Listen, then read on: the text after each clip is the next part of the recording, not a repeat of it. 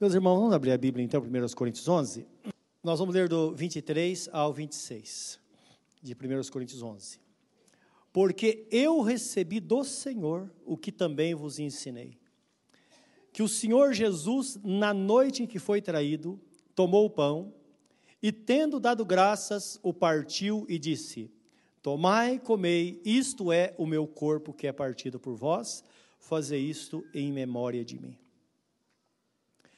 Semelhantemente, também depois de cear, tomou o cálice, dizendo: Este cálice é o Novo Testamento no meu sangue. Fazei isso todas as vezes que beberdes, em memória de mim. Porque todas as vezes que comerdes este pão e beberdes este cálice, anunciais a morte do Senhor até que venha. Amém. Fazei isto em memória de mim, disse Jesus. Indicando que todas as vezes que nós participamos da ceia do Senhor, nós participamos em memória de Jesus. Em memória significa, dentro desse contexto bíblico, é celebrar a ceia do Senhor, tendo em mente quem é Jesus, o que ele significa para a sua vida, e ter em mente também a grandeza do seu sacrifício. É algo que só você, que serve a Jesus, consegue fazer. E veremos por quê. Uma pessoa que não entregou sua vida para Jesus, ela ainda não tem discernimento espiritual, conforme está escrito na primeira epístola aos Coríntios, capítulo 2. Que o homem natural ele não compreende as coisas espirituais, mas o homem espiritual discerne todas as coisas, por ninguém é discernido. E esse, é, esta visão, esse, esta compreensão, faz com que nós é, possamos entender realmente a dimensão da obra que Jesus Cristo fez. Olhando humanamente, nós não vamos ver muito sentido. E eu creio que todos aqui já puderam assistir o filme da crucificação de Jesus. Eles aperfeiçoaram esse filme. Agora tem mais sangue, não é? Não era tanto assim. E, particularmente, eu não, eu não assisto. Porque causa uma certa repugnância, não é? Porque é algo, é, embora tudo tenha acontecido, mas é algo humano algo que não é visto na dimensão espiritual. E se nós ficarmos somente nessa dimensão física, nós vamos ter um problema muito grande. Porque a crueldade é tão grande nesta terra, que às vezes nós encontramos pessoas que sofreram mais do que Jesus na cruz. Não é? Pessoas torturadas, pessoas que passaram por situação é, horrenda. Aí então fica numa dimensão física. É isso que a Bíblia Sagrada nos chama a atenção, não é? Quando fala desta compreensão das coisas espirituais, porque precisamos ter o poder de abstração. E esse poder de abstração é quando nós vemos uma situação maior e tentamos ou conseguimos entender cada detalhe do que está acontecendo. E quando nós entramos na dimensão espiritual, nós percebemos que o sofrimento físico mostra talvez aí 1% daquilo que Jesus de fato sofreu lá na cruz do Calvário, começando no jardim do Getsemane, quando ele transpirou sangue por causa da aflição, por causa do sofrimento, por levar sobre si o pecado de toda a humanidade. Então é algo que somente aquele que está na presença de Deus. E é por isso, compreende? É por isso que a ceia do Senhor é para aqueles que estão em Cristo. Não é? Porque para a pessoa que não está em Cristo, não tem significado algum, a não ser você comer, comer um pedaço de pão e tomar um pouco do cálice, é, é, é, nada mais além disso. Então, a mesma situação que humanamente falando tem um valor irrisório, Jesus, ele toma um pão, divide entre os seus discípulos e diz: Tomai e comei, isto é o meu corpo que é dado por vós. E depois, tomando o cálice, ele disse: Tomai e bebei todos, porque este é o sangue da nova aliança, esse é o meu sangue que é derramado em favor de vós. Então percebo que muda totalmente o sentido. É claro que não precisamos crer na doutrina da transubstanciação, onde dizem que realmente o pão é carne e contém sangue na carne. E eu me lembro que assisti um filme, parece que foi da Reforma, que um menino, ele recebeu a hóstia, e em seguida ele teve ânsia de vômito, quando chegou em casa, vomitou no quintal. E houve um problemão com a família, porque eles não sabiam o que fazer com aquilo. Ele veio para a mãe, mãe, eu vomitei o Senhor, eu vomitei Jesus. Ele não tinha o que fazer. E a família toda apavorada, por quê? Não dá para limpar aquele vômito, e se limpasse, não, tinha, não sabia o que fazer. Imagine só, fazer o que com o corpo do Senhor que foi vomitado. Os irmãos estão entendendo? Então, tem coisa que foge da, da, da, da, da compreensão humana e se torna uma aberração diante do reino de Deus, porque o corpo de Cristo e o sangue de Jesus, além de estar nas palavras que o Senhor Jesus Cristo falou, ela só tem sentido para nós porque diz respeito à nossa fé. Porque nós confiamos. Isso tem, diz respeito àquilo que está dentro de nós. Então nós pegamos a partícula de pão, consagramos ao Senhor, como Jesus Cristo disse: Tomai, comei, isto é o meu corpo que é dado por vós. E isso tem um simbolismo muito grande da, da, da, da sua encarnação, porque está escrito que Jesus, na noite que foi traído, tomou o pão significa que ele tomou carne sobre si, diz respeito à sua encarnação. E tendo dado graça, dar graça significa entregar, consagrar, pôr sobre o altar. E Jesus Cristo diz: tudo que é pôr sobre o altar será santo. Então, foi santificado mediante a consagração, e depois esse corpo foi partido, indicando que Jesus, ele foi moído, ele foi dividido, ele foi partido não pelos homens, mas pelo Pai e foi dado aos homens para que aqueles que nele crescem pudessem ter vida e vida abundante, conforme a palavra de Deus professa. Então é algo glorioso e espiritual que requer da pessoa que tenha Jesus no coração para compreensão dessas coisas. Agora, o que Jesus realmente espera daquele que participa da ceia do Senhor? Tem a recomendação bíblica. Não pode participar de qualquer jeito. Tanto é que houve a proibição da ceia do Senhor, no capítulo 11 ainda de 1 Coríntios, por quê? Os irmãos se reuniam para participar da ceia do Senhor, e eles tinham isso como uma grande festa. Jesus não fala grande festa, fala de um banquete, mas não de uma grande festa, onde perde-se o foco que foi estabelecido por ele. Porque em memória significa que há um foco a ser alcançado. Se você observar lá no dicionário a palavra memória, diz respeito a algo que você traz do passado, que fica gravado na sua mente, mas também diz respeito a algo que você decora. Isto é, algo que está lá inserido na sua mente, porque você guardou aquilo no seu coração. Então, em memória, significa quando nós trazemos todos os acontecimentos à nossa mente. E quando participamos da ceia do Senhor, nós participamos com todo o temor no nosso coração.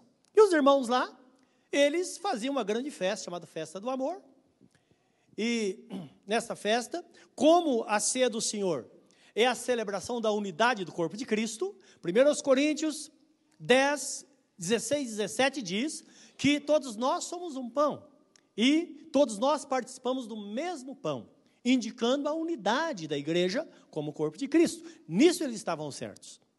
Mas no momento da participação, eles queriam tirar esta diferença que às vezes nos incomoda, que uma pessoa que tem mais posse ou tem menos posse, e às vezes não sabe o que fazer com essa diferença. Embora a Bíblia Sagrada nos mostre claramente que perante Deus, essa diferença pode ser tirada se nós tivermos uma visão espiritual da, do nosso culto e do momento que nos reunimos na presença do Senhor. Então, sempre um vai ter mais, outro vai ter menos. Uma coisa é certa, livro de 2 Coríntios, o apóstolo Paulo diz assim, que nós, quando fazemos uma semeadura, devemos ter, ter consciência de que uns colhem mais, outros colhem menos. Aquele que colhe mais não tem de sobra. Aquele que colhe menos não tem falta. Porque o nosso Deus, segundo a sua riqueza, Ele é poderoso para suprir, suprir em glória as necessidades de cada um de nós. Então, essas coisas não deveriam nos incomodar. E na hora da reunião, eles traziam, colocavam sobre a mesa pão, outro trazia um quarto lá de, de carneiro e coisa assim. E o que tinha mais, trazia mais, o que tinha menos, é, trazia menos. Aquele que não tinha nada, trazia um pedaço de pão seco. Algum problema nisso? Sabemos que não, não é? Punha sobre a mesa. A questão é, na hora de participar, aquelas pessoas que não tinham posse nenhuma ficavam constrangidas de sentar lá à frente do pernil de cordeiro para pegar a sua parte. E dizer, poxa, afinal de contas, não foi eu quem trouxe. Então, na hora da celebração, cada família participava daquilo que trouxe de casa. Então, não havia essa comunhão. E para haver comunhão é necessário que participemos das alegrias e das tristezas das pessoas. Não é? Por isso que Jesus Cristo disse: alegrai-vos com aqueles que se alegram e chorai com aqueles que choram. Então eles não conseguiram alcançar esse objetivo, e depois dessa festa, ia participar da ceia do Senhor, fazia todo aquele ritual, aquela cerimônia, mas tinham pessoas tristes, se sentindo rejeitadas, outras pessoas orgulhosas, não é? Porque não tinha passado vergonha naquela reunião. E o apóstolo Paulo diz: acaba com isso, porque isso não glorifica o nome do Senhor, porque qualquer culto que fazemos ao Senhor, ou qualquer reunião que fazemos, onde os irmãos participam, é necessário que entremos com alegria e saiamos edificados, melhores do que entramos. Então, dentro dessa palavra, estou me lembrando da palavra que a pastora Sandra falou sobre o estacionamento. Tá? Ter, fazer tudo do nosso coração para o coração do nosso próximo e para o coração de Deus. Isso sim glorifica o nome do Senhor. Então, nós vemos as exigências de nosso Senhor Jesus Cristo. A primeira coisa que precisamos saber quando estamos aqui é que a ceia é do Senhor. A ceia não é da Igreja Evangélica da Paz. Não é de nenhuma igreja sobre a face da terra. A ceia é do Senhor. E graças a Deus por isso, não é? Por isso que no capítulo 11, versículo 20, o apóstolo Paulo diz assim: Olha, quando vocês se reúnem, vocês não se reúnem para comer a ceia do Senhor. Porque o que, o que Deus quer é que nos reunimos para participarmos da ceia do Senhor. É claro que tem grupos de irmãos, às vezes, que têm um relacionamento fechado no que diz respeito à ceia. Não sei onde está a preocupação nisso, mas eu já tive em alguma igreja, por exemplo, que na, na celebração, às vezes quando viajo, né, nós participamos de algum culto em outras igrejas, e participando da ceia do Senhor numa igreja, na hora da celebração, o pastor foi bem claro. Olha, Nesse momento, você que é membro desta igreja, participe da ceia do Senhor conosco. E o que eu fiz? Eu sei, as pessoas talvez ficariam constrangidas. Quando passou a ceia, eu peguei e disse: Senhor, eu estou participando da ceia do Senhor. E participei. Mas, existe esse lado de pessoas que pensam que a ceia é da igreja. E a ceia sendo do Senhor, todas as pessoas, em qualquer lugar do mundo, em toda a face da terra, que tem Jesus Cristo como único Senhor e Salvador da sua vida, que entregou sua vida a Jesus, deve participar da mesa, deve, deve celebrar ceia do Senhor, porque ela está fazendo em memória do Senhor e para sua edificação, porque estará se alimentando do Senhor Jesus. Lembra que Jesus Cristo disse: Aquele que não comer da minha carne e beber do meu sangue não tem parte comigo no meu reino, porque aquele que se alimentar de mim por mim viverá. Então, primeiro passo que precisamos, primeiro entendimento, é que a ceia pertence ao Senhor e somente ao Senhor, e por causa disso, todo aquele que está em Cristo tem liberdade e deve participar da ceia do Senhor. Em seguida, quem participa da ceia do Senhor é necessário que participe dignamente. Ora, aí é um problemão, não é? Problema por quê? Se nós procurarmos em toda a face da terra uma pessoa digna, nós não vamos encontrar. Então aí é preciso entender quem é que participa dignamente, senão aquele que aceita sobre si a justiça de nosso Senhor Jesus Cristo. É por isso que é necessário entregar sua vida a Jesus. Porque quando nós recebemos Jesus na nossa vida, nós recebemos o dom de Deus. E com o dom de Deus, nós recebemos o dom da justiça do Senhor que nos é dado, e nós somos justificados não por nossa própria justiça, mas pela justiça de nosso Senhor e Salvador Jesus Cristo. Na Bíblia tem muitos textos que falam sobre este assunto. E no, na, na época da reforma, os reformadores foram movidos por este assunto. Por quê? A igreja de Cristo sofreu por muitos anos tentando se relacionar com Deus por justiça própria e não conseguia de forma alguma. E dentre os reformadores, Martim Lutero, ele que era um homem muito dedicado à igreja, ele fazia muitas penitências, ele fazia muitos jejuns, e ele lutava, lutou por todos os meios, mas nunca conseguiu ter paz com Deus e ter uma plena comunhão com Ele. Até que um dia, ele lendo a Bíblia, como sempre fazia, e na leitura da Bíblia ele abriu o livro de Romanos, onde fala da justiça de Deus, que a justiça de Deus se alcança pela fé. E aí deu-se uma abertura muito grande para a reforma, e a partir daí a igreja seguiu outro caminho, de acordo com o que está escrito na palavra de Deus, conforme Efésios 2,8, onde diz: Porque pela graça sois salvos por meio da fé. Isso não vem de vós, é dom de Deus, não vem por obras para que ninguém se glorie. Agora, é claro que Jesus Cristo diz: Vós sois o sal da terra, não é? E, e o sal deve salgar. E ele conclui dizendo: para que vejam as suas boas obras e glorifique o vosso Pai que está nos céus. Então a igreja pratica obra de justiça porque é salva, e não as pratica para ser salvo. Os irmãos estão percebendo a diferença? Porque senão nós teríamos um problema. Porque tem uns que são misericordiosos, outros não são. Mas todos são justificados porque Jesus é a justiça de Deus que os justifica para que esta pessoa então tenha paz com Deus por meio de nosso Senhor Jesus Cristo. Eu quero ler com os irmãos um texto que está em Romanos 5, 12 a 21, dos textos bíblicos. O livro de Romanos é um livro muito rico, não é? Ah, quando fala da justiça de Deus. E talvez seja para você um texto desconhecido, porque tem outros textos tão conhecidos, e esse é um texto assim mais desconhecido. Eu quero que você leia leia comigo prestando atenção nesta palavra. Então, a salvação é um dom de Deus. A justiça também é um dom de Deus. Agora, o que é dom? Dom é um presente, não é? Então, é um presente de Deus. Então, diz assim: Pelo que? Por um homem entrou o pecado no mundo, e pelo pecado a morte. Assim também a morte passou a todos os homens, por isso que todos pecaram. Porque até a lei estava o pecado no mundo, mas o pecado não é imputado, não havendo lei. Então a regra é essa: onde não há lei, não há transgressão. Por isso que o pecado não era, não se manifestava.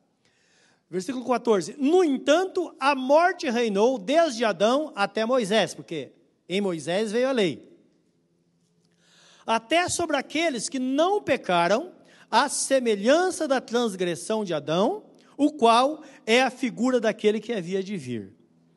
Mas não é assim o dom gratuito, como a ofensa. Porque se pela ofensa de um morreram muitos, muito mais a graça de Deus, e o dom pela graça que é de um só homem, Jesus Cristo, abundou sobre muitos. E não foi assim o dom como ofensa, porque um só que pecou. Porque o juízo veio de uma só ofensa, na verdade, para a condenação. Mas o dom gratuito veio de muitas ofensas para justificação. Porque se pela ofensa de um homem, de um só, a morte reinou por todos, ou reinou por esse, muito mais os que recebem a abundância da graça e o dom da justiça reinarão em vida por um só Jesus Cristo. Pois assim como por uma só ofensa veio o juízo sobre todos os homens para condenação, assim também por um só ato de justiça veio a graça sobre todos os homens para justificação de vida. Porque, como pela desobediência de um só homem, muitos foram feitos pecadores, assim pela obediência de um, muitos serão feitos justos. Veio, porém, a lei para que a ofensa abundasse. Mas onde o pecado abundou, superabundou a graça. Para que, assim como o pecado reinou na morte, também a graça reinasse pela justiça para a vida eterna por Jesus Cristo, nosso Senhor. Os que receberam o dom da justiça reinarão com Jesus. É o que é a suma desse texto. Aquele que tem Jesus na sua vida recebeu o dom da justiça e este dom vai acompanhá-la até o grande dia do arrebatamento. A Bíblia Sagrada, através dos mandamentos de nosso Senhor Jesus Cristo, também exige de nós além de participarmos com discernimento, com, isso é, participar dignamente, também devemos participar com discernimento.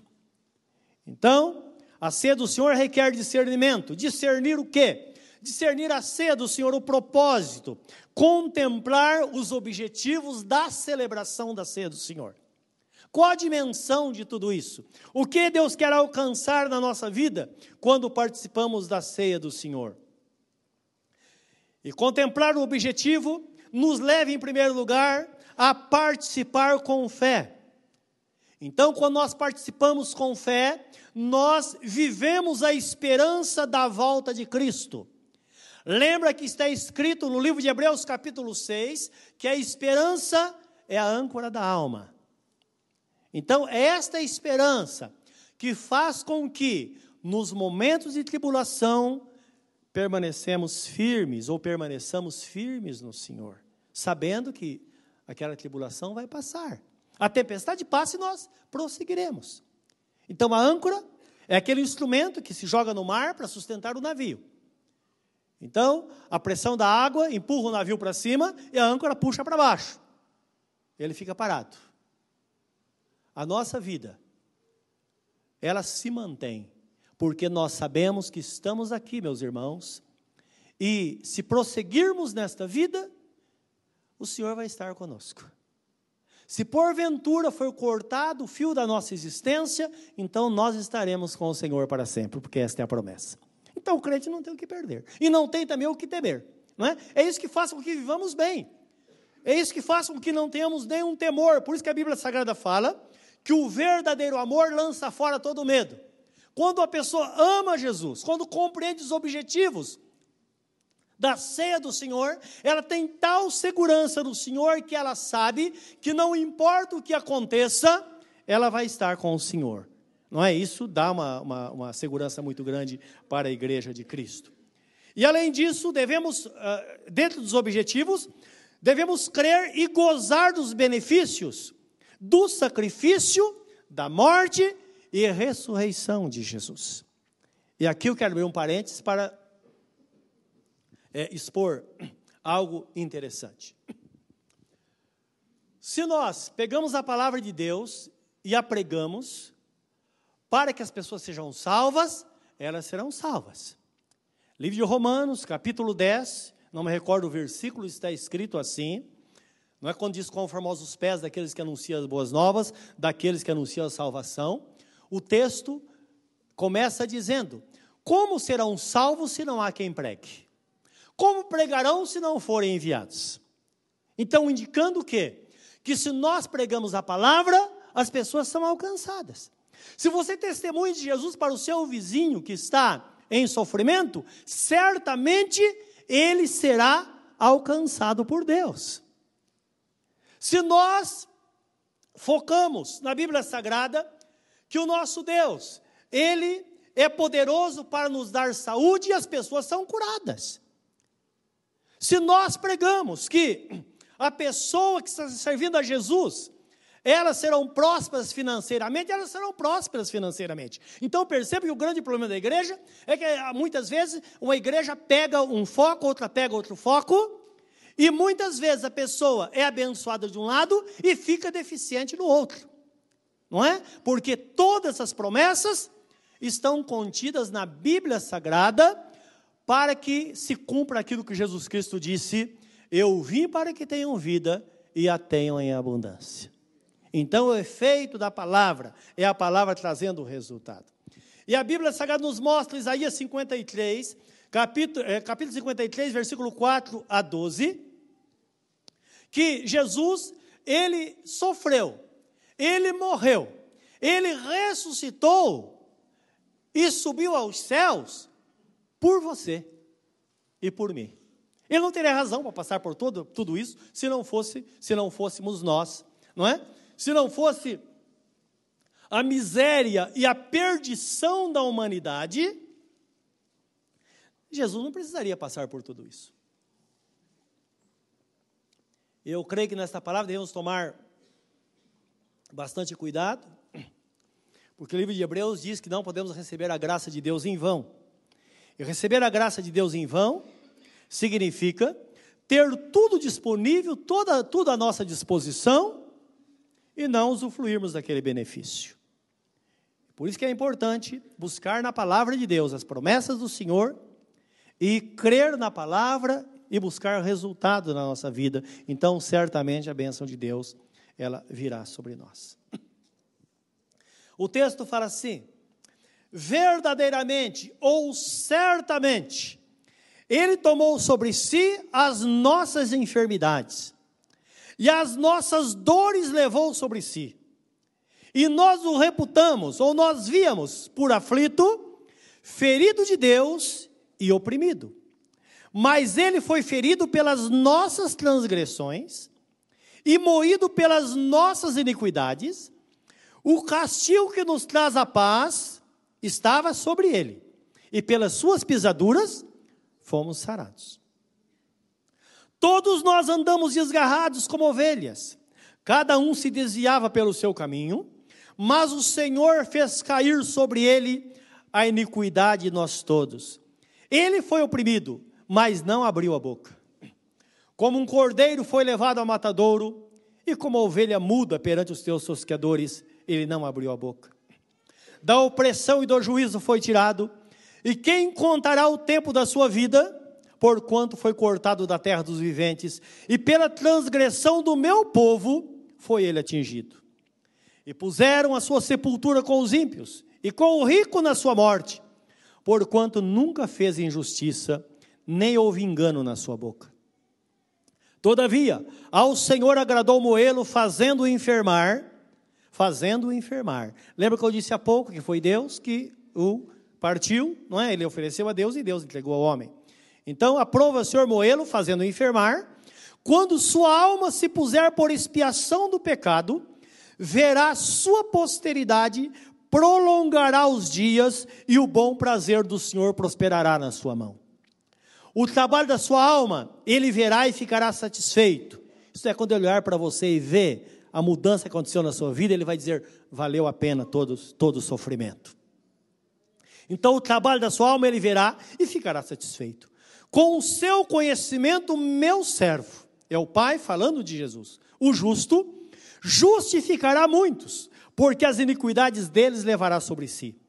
Pelo que lhe darei a parte de muitos, e com os poderosos repartirá ele o despojo, porquanto derramou a sua alma na morte e foi contado com os transgressores, mas ele levou sobre si o pecado de muitos e pelos transgressores intercedeu. Bem, o que, que nós vemos nesta palavra? Que a sua saúde estava no sofrimento dele. Por isso, se você está doente, ou você é uma pessoa vulnerável à enfermidade, é preciso evocar estas promessas do Senhor sobre a sua vida. É preciso ler, é preciso professar, é preciso dizer: Senhor, olha aqui, a minha saúde estava nos ferimentos do teu filho Jesus, portanto, é um direito que eu tenho de ter saúde e para ter vida abundante é necessário que também se tenha saúde. Porque a palavra se cumpre. Se cumpre. Eu me lembro de uma experiência extraordinária da minha vida Quando uma, um transtorno muito grande no emprego, eu precisava do emprego e muitos inimigos se levantaram. Eu não tinha muito o que fazer, não podia reclamar com as pessoas, que também não adianta nada reclamar com as pessoas. Eu peguei, pegava a minha Bíblia todos os dias, hora do almoço, abria Malaquias 3,10 e me recolhia num lugar onde eu podia ficar sozinho, me ajoelhava. As pessoas ficavam lá fazendo alguma coisa em duas horas de almoço que tínhamos, tínhamos. Eu abria a Bíblia e ficava lendo aquele texto Malaquias 3,10, que dizia: Trazer a casa do tesouro todos os dízimos, para que haja mantimento em minha casa, e depois fazei prova de mim, diz o Senhor. E Deus disse: Por vossa causa eu repreender o devorador, para que não consuma o fruto do vosso trabalho. E eu lia, e relia, lia e relia. Aquela parte ficou amarela na minha Bíblia, tanto ler. E eu punha a mão sobre a palavra e dizia: Senhor, eu estou muito receoso. É impossível eu conseguir conter este medo de perder o emprego, que era um momento muito delicado na nossa vida. Eu dizia, mas a tua palavra vai prevalecer, porque está escrito. O Senhor disse, não foi nenhum homem que disse essa palavra, o Senhor foi quem disse. E todos os dias, todos os dias a mesma coisa, de repente começou a mover de Deus e houve uma mudança extraordinária, não é? e o resultado, até hoje colhemos o resultado da grande bênção derramada naquele tempo, por causa da palavra de Deus que se cumpre na nossa vida. Por que é necessário evocar? Evocar dá o sentido de você pegar alguma coisa que está escondido lá. E você vai, cava e traz para você. Assim são as promessas do Senhor. Não é? Elas estão na Bíblia Sagrada. Se você não se importar, você passa por elas sim fica por isso mesmo. Mas quando você traz, chama a existência, como disse é, o apóstolo São Paulo, no livro de Romanos, capítulo 4, deve ser versículo 17, que a fé é a certeza de coisas, não a certeza de coisas que esperamos, a fé, a, a fé, através da oração, pela fé, nós chamamos a existência as coisas que não existem como que se elas existissem. Então nós damos forma aquilo que está lá em algum lugar. Pode ser que nunca ninguém experimentou, mas você pode experimentar se você colocar o seu coração na palavra de Deus, porque Jesus Cristo disse que passarão céus e terra, mas as suas palavras não vão de passar. E às vezes nós vamos até um certo ponto abrimos mão. Quando nós não abrimos mão, aquela palavra se cumpre na nossa vida. E é isso que nós precisamos experimentar como igreja de Deus. O texto mostra ainda que a nossa paz, a minha sua paz, estava na angústia dele. Ele sofreu tanta angústia para que nós pudéssemos ter paz. Não é à toa que o livro de, de Isaías 9,6, a Bíblia nos diz que Jesus, ele é o príncipe da paz. É aquele que governa a nossa vida. E o mais impressionante é que nesse texto diz que enquanto nós estamos esperando a paz para o mundo todo, ele quer dar a paz individualmente para cada um de nós. Ele quer colocar essa paz no nosso coração. Isso mostra no texto, lá em Isaías 9 ainda, que diz que o principado estava sobre os seus ombros. E principado significa um território governado por um príncipe. O nosso Deus Pai Todo-Poderoso governa sobre toda a terra, mas Jesus, como príncipe, ele governa sobre um principado, sobre um território, e esse território é você individualmente. Esse território sou eu individualmente. Mesmo que ninguém tenha paz, eu posso ter esta paz se eu estiver em harmonia com o Senhor. Então, é a promessa da palavra sendo chamada à nossa vida. O nosso perdão estava na sua morte e a nossa justificação na sua ressurreição. Romanos capítulo 4, versículo 25 está escrito: que ele foi entregue pelos nossos pecados e ele ressuscitou para nossa justificação. Portanto, todas as promessas de Jesus, todas as promessas da Bíblia estão sobre Jesus.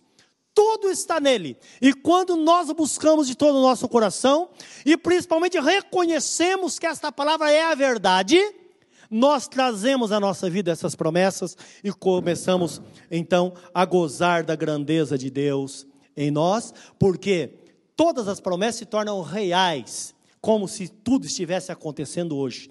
É bom nós entendermos que quando nós participamos da ceia do Senhor, e nós tomamos uma partícula de pão que tem um valor irrisório, quase sem significado.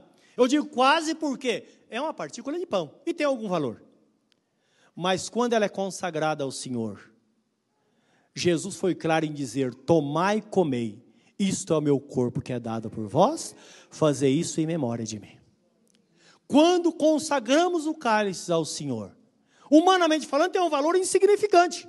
Mais uma vez consagrado ao Senhor, ele disse: Tomai e bebei, isto é o meu sangue derramado por vós, o sangue da nova aliança para perdão dos vossos pecados. E nós cremos, é a fé, nós cremos e temos de fato os nossos pecados perdoados, temos de fato vida em Jesus, porque nós cremos nesta palavra e ela se torna real para a nossa vida e nós podemos ver uma vida plena.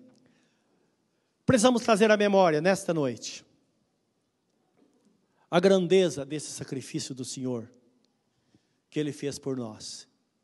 E podemos e devemos participar dignamente da ceia do Senhor como igreja do Senhor.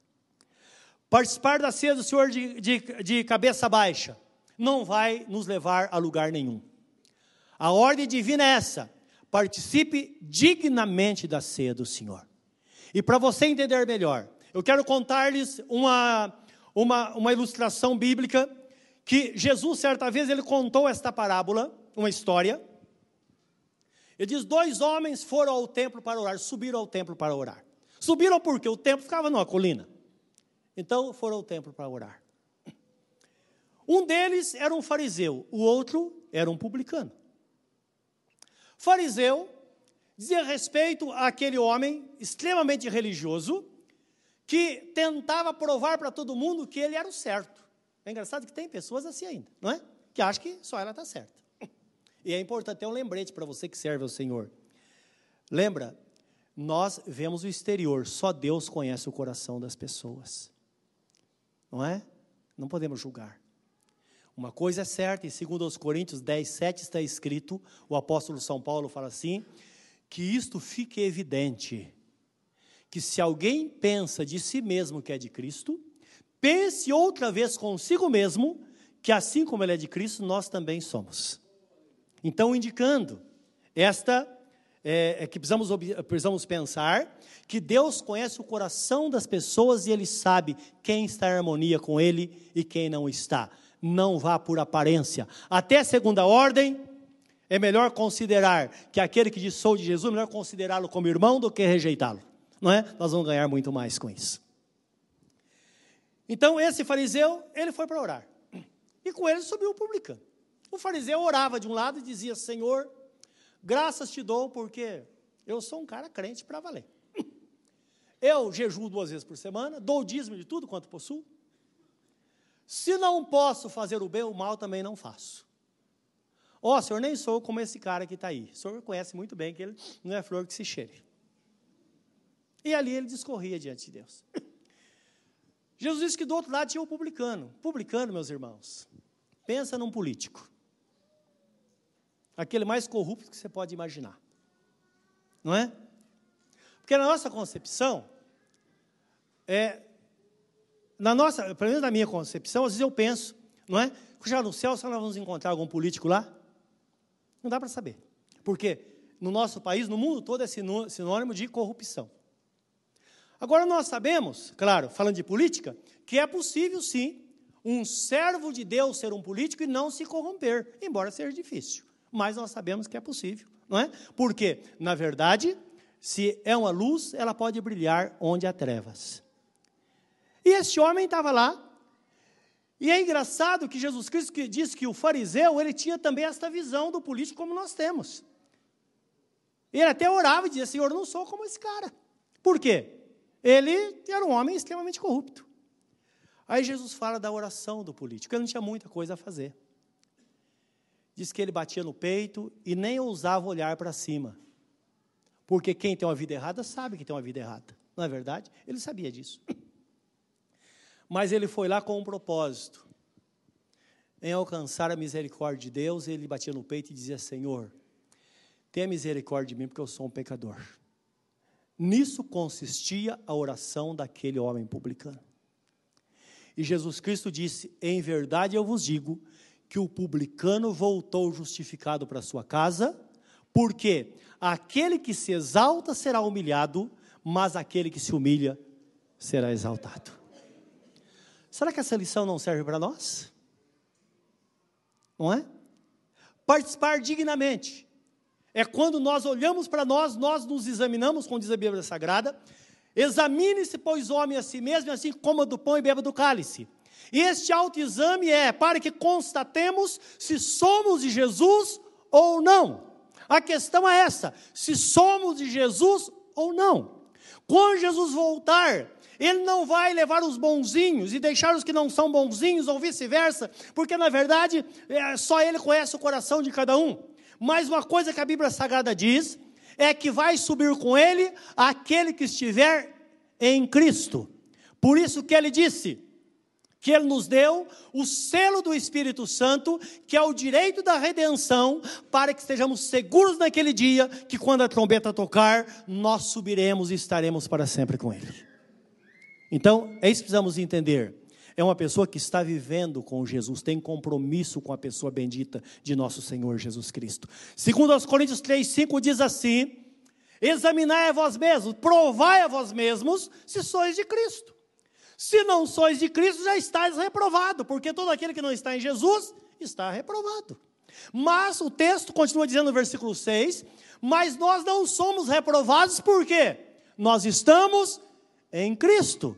E a nossa justiça, ela não vem das nossas obras, mas a nossa justiça vem pela fé, porque nós cremos naquele que fez tudo por nós, inclusive aquele que jamais nós podíamos fazer. Examine-se, pois, homem a si mesmo, assim coma do pão e beba deste cálice. Mas faça isso em memória de Jesus nesta noite. Faça isso visualizando esta grandeza do poder de Deus. Faça isso crendo que quando você come do pão, você está comendo saúde para o seu corpo físico. Quando você bebe do cálice, você está trazendo algo espiritual para o seu espírito para que você viva melhor para Deus. É claro que um avivamento, que algo maior, algo de Deus, você pode buscar no Senhor, porque nós temos nossa relação com Deus, mas você sabe que daqui até a vinda do Senhor há um trabalhar de Deus na nossa vida. E o que nós podemos fazer? Quanto mais nós estivermos na presença de Deus, tanto mais nós seremos visitados por Ele e a Sua obra será aperfeiçoada na nossa vida. Aquele que começou a boa obra em vós é poderoso para terminá-la até o dia de Jesus Cristo. Está em Filipenses capítulo 1, versículo 6. Fazer isso em memória de mim, disse Jesus.